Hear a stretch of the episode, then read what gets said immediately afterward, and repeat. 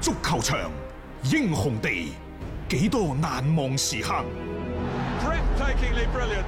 從最後三分鐘絕殺，逆轉到伊斯坦布爾勝利大逃亡。從希臘神話到冰島奇蹟，從童話變成現實，從英雄變成傳奇，最偉大嘅球員，最不可思議嘅入球， Extraordinary entertainment. 勝敗之間只有一線。神奇之處，魅力所在，只可意會，更可言傳。足球新勢力，翻翻轉頭啦，就係、第二 part 嘅足球新勢力。我我唔想再去講咩熱刺一比一，嗯俾紐卡素絕平，嗯拜仁一比四輸俾賀芬咸嗰啲唔需要講嘅。嗯嗯，呢隊拜仁超晒班，係啊，佢下一場就冇事噶啦，佢幾時就執翻轉頭嘅啫？ 你睇住啊！係啊但係我真係想講呢，曼城二比五嗯輸俾利斯特城嗰場波，嗯包括呢就係、車路士三比三三，比三，嗯車路士三比三呢，琴日我覺得意猶未盡。嗯嗯我始終都係覺得嗰場賽事啊，林伯林伯特係負嗯直接嘅責任。嗯到底係你嘅能力問題，抑或係你嘅嗰個格局問題？嗯揀咗咁多人翻嚟，係老細中意嘅，靚女師好中意嘅咧，嗯抑或係你你要嘅堆大個頭咧？係你咯，嘅後邊喺邊度啊？嗯嗯，啱唔啱啊？冇 錯，你後邊你除你嗰班人有邊個係匹配到車路士？冇錯，你而家仲要話都已經唔夠人用噶啦，仲有要想放走埋魯迪加，嗯 Ừ. 即係你你究竟諗緊乜嘢喺呢度魯迪加可能係成隊車路士叫做係比較正宗嘅中衞係啊啦，冇錯，啱想講啊。你唔通靠基斯 頓神、祖馬？泰泰高斯話年紀大啦，而且巴西中衞嗱，你真係要冒險我㗎。同你講啊，佢呢條線啊，個能力水準啊，分分鐘連西布朗條後防線都不如，嗯，係啊，頭大尾細噶。太明顯 À. 啦，啊球重腳輕得好呢緊個要啊呢。呢個係一個奇怪嘅六巨人嗯 À. 啊！嗯算啦，車路士佢暫且按下不表。嗯曼城嘅情況仲頭痕，嗯，曼城好明顯你會睇到老啦，老啊，跟唔上啊。點解幾個咁嘅犯錯啊？一個係文迪跟唔上，嗯啊嗯文迪你而家可以睇到呢個呢個人呢係傷仲永，嗯呢個如果我冇記錯應該係第三個賽季嗯，。係啊，一年一個台階往下走往下啊！走啊！佢係因為傷病原因影響整體狀係佢態，係影響咗啊冇辦法呢個真誒、係。我大膽啲講句，曼城已經唔適合佢，又或者佢嘅今時今日能力係嗯匹已配經唔唔匹到。配唔到曼城啦，嗯嗯，嚇好好可惜，好可惜呢個人。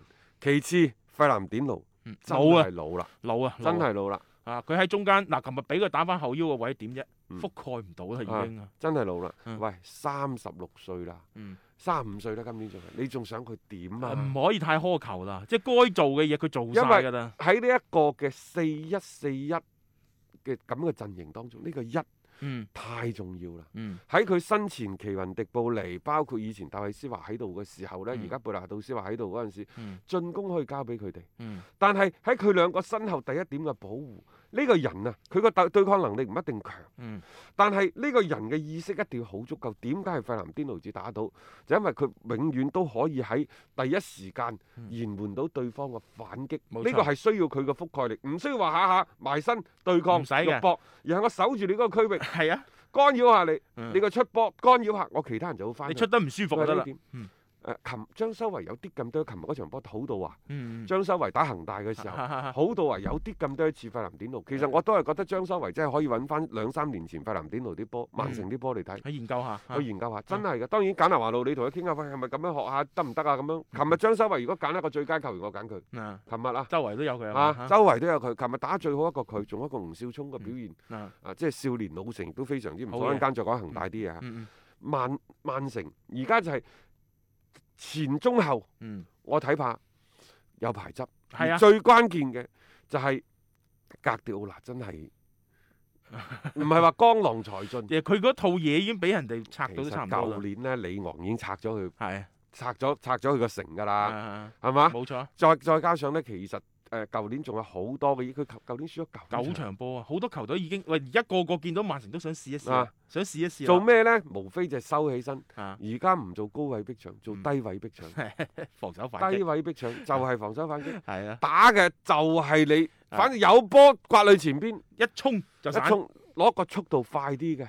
如果速度快啲有咁上下，身高又勁啲嘅，衝擊力強啲嘅，點解琴日華迪？啊當然佢入嗰三個波有兩個點球，但係你會睇到咧，所有嘅點球嗯冇事嘅喎。冇事啊。嗱，你話喂判判得嚴咗啲喎，但係你話嗰三個點球係咪可判可不判先？嗯，仲有咧，通常咧判完第一個判完第二個咧，第第三個會唔判唔嘅判嘅，啊我都奇怪點 解照繼判續判，但係你判完之後，你作為曼城啲球迷，你冇聲出，因為啊嗰啲嗰個波係可以判嘅真你係。全部都喺後面，唔係拉人就係、棘人，咁你有咩好講啫？禁區裏面，你係因為俾人一下過咗，你翻身無力，追唔切啦，就用手，咁你只能夠係俾人哋判噶咯。呢隊曼城，我哋舊年所講佢呢，就話贏四五場就輸一場，贏四五場就輸一場。嗯，今年嘅情況可能會繼續。嗯佢嗰種大開大合嘅風格呢，係，佢可能隨時有一場大炒，然之後就好好無理拉更咁，佢輸咗一場即波㗎。啊係呢種大開大合風格，我感覺啊，呢個賽季仲係會繼續，嗯仲係會繼唔續。穩定啊，可能開始唔穩定呢唔度。穩定係因為後邊冇人，嗯，後邊冇人。個後防嘅漏洞越嚟越大，而且已經俾英超好多球誒，隊哎佢睇即刻啱咗喺，波圖簽咗個簽咗嗰個啊阿魯賓迪亞斯係係嘛啊係啊？簽咗啦嘛，官宣咗啦。七千萬喎。係啊，唔睇下得唔得咯？即係呢啲係有一種搏嘅心關態。事唔係得唔得？啊，而家其實曼城，我睇完琴日嗰場賽事，我最深刻嘅感受，你快啲揾個費南點同佢接班人接係嘛班人翻嚟。啊！呢個阿阿洛迪啊，唔得噶啦，唔得唔得，佢佢嘅位置感，佢係啊佢，要打雙後腰，佢打唔到單後腰。係啊，唔唔得噶。所以即係就算琴日佢喺度，雙後腰呢，你揾奇雲迪布雷翻落嚟，啊對你就限制佢嘅係啊，進攻嘅嘥屬性。咗啦嘛，嘥咗啊嘛啊。你邊個又可以代替佢佢？點解咁中意用費南典奴？因為費南典奴以前喺度好當打嗰陣時，極大咁解放解放咗奇雲迪布雷，係尤啦其係大衛斯華。一個咁好打嘅啊人，真係啦嚇，咁係咪又要諗簡迪嗰啲啊？ 即係作為阿阿大阿阿呢個格迪奧可以㗎，可係以啊，㗎。咁你過嚟咁啊一一一拍一 set 個個老將兩個打喺中場嘅位置頂住先咯。我覺得其實你可以去諗呢樣嘢啦，因為你關鍵就係你唔想強敵布尼回撤翻嚟，浪費咗佢進攻方面嘅一啲助攻嘅屬性。咁但係你現有嘅一個班底咧，啊係冇人可以勝任到後腰嘅呢個位置。嗱，你如果而家你唔馬馬上去改嘅話咧，今年其實一個賽季啊，曼城嘅嗰種隱患只會係不斷咁暴露喺敵人嘅面前。但係我今日早上睇嗰段新聞嗰陣時咧，就話瓜帥。嗯，瓜西傳控技術已經落伍，唉我就話呢個真係呃誒呢個又係嗰啲誒標題黨，啊標題黨。真係嘅。即係我哋已經講咗好多次啦，冇咩話戰術落唔落伍嘅。咁你配俾佢嘅嗰批人同埋你手底下嗰批人已經老咗啦。我就算用呢種戰術係幾年前係咁打係得嘅，而家你我搏同呢你班人都唔得啦。啊格調嗱呢套戰術啊，暫時係破唔到嘅。係當然你可以話破到，只不過係而家格調嗱手底呢班人係執行呢套戰術執行得唔夠徹底啫。嚇、嗯如果係個個，我同你講呢班人個個年輕五六歲，冇但係計應該講呢，格調嗱嘅呢套戰術對球員個個人能力要求好足高。嗯高到無譜，啊就係話你要有十八般武藝嗯，你係衝得、撞得、傳得、控得嗯，嚇，仲要呢就回追嘅速度要極其之快，即即係係樣樣都有嘅。一樣一樣。即係嗯點解當初佢買文迪、買嗯基獲加呢啲都係上落轉數好冇快，錯對抗速度、回追嗯，等等。其實佢係兩按照呢套陣容、呢種打法嘅精髓去配人嘅。你諗唔到就係文迪嘅傷咯。但係你，我想同大家講喺呢個世界到底有幾多人嗯可以拍得掂格調拿呢個戰術啊呢？嗯，你球員呢啲係你要啊可以話全攻全守，當初告魯夫嗰套嗯嘅嗯四四二嘅戰術過時咩？唔會嘅。嗯你可以話摩連奴嗰種防守反擊會過時咩？唔會嘅。唔會只不過即係話你俱樂部嘅嗰個傳統，我係需要進攻、進攻再進攻，唔係進攻就係要衝喺呢一個進攻嘅走在進攻嘅路上。嗯但摩連奴嘅更加突出嘅特點，嗯我係防反，格格不入。雖然滿場滿手巾，班拿貝嗰度嗯啊揮舞送走你摩連奴，摩連奴嘅戰術會落伍咩？唔，永遠都唔會落伍。嗯但係點解大家覺得摩連奴、廉頗、魯爾呢更加多係一種心態嘅變化？就係、阿叔呢一套過去十幾廿年都證明成功嘅。嗯我頭上戴住啲光環幾個嗯呢一、個嘅咩英超冠軍， 最緊要就係歐冠冠軍。當時嗰個三，我有啊三次，我有啊三次，我攞咗咁多次冠軍，嚇、然之後歐足聯評選嘅咩近代十大對我哋咩歐洲足球影響最大嘅教練摩連奴仲排喺前十 位啊嘅，肯定你有格嘅調拿都冇份。係老實講呢啦個，肯定有，啱唔啱啊肯定有。好啦，點解大家覺得佢廉頗老二？廉頗老二係因為佢嘅心態發生咗變化，嗯可能佢當初帶住杜巴零五零六年帶住波圖嗰陣時係嗯打江山創業啊，各係，位各位啊，衝啊兄弟咁啊嗰陣時，講緊創業難，守業更加之難。嗯我以前可以同班球員打成一片，嗯，班波班僆仔願意為我去死，大家拍膊頭一齊上。兄弟班，兄弟班嗯，而家唔同 啦。以前我係喺球場嗰度帶落到場嗰度帶住啲球員去訓練嘅，係而家唔係我縮喺個玻璃房嗰度嘆住冷氣飲住咖啡睇你班友即係仔喺而度家練，個李大爺還是李大爺，大家嘅隔閡有啲遠係啊。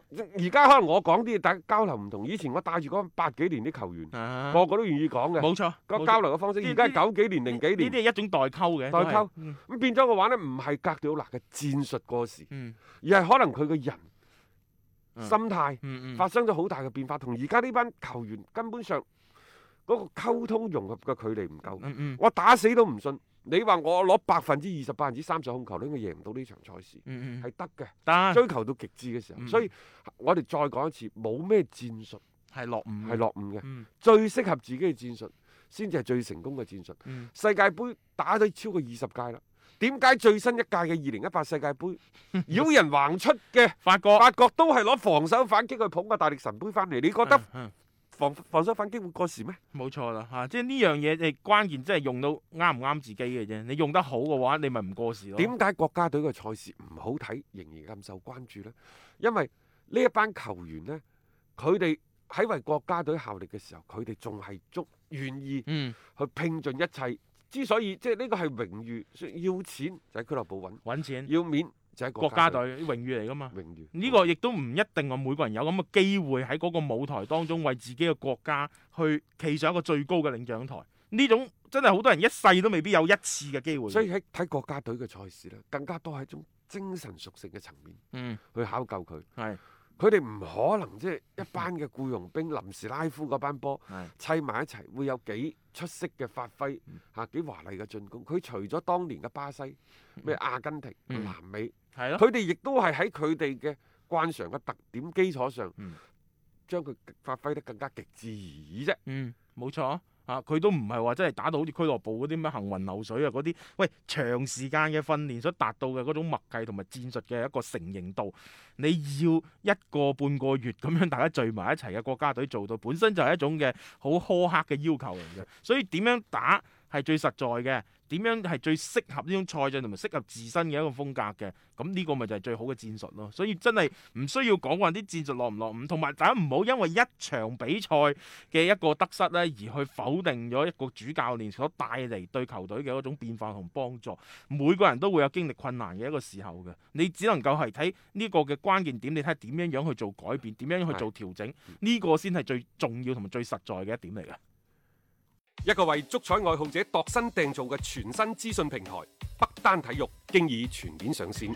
北單體育擁有基於北京單場賽事作出全面評估嘅優秀團隊，雲集張達斌、陳奕明、鐘毅、李漢強、呂建軍等大咖，為你帶嚟更專業嘅賽前預測分析以及賽後總結報告。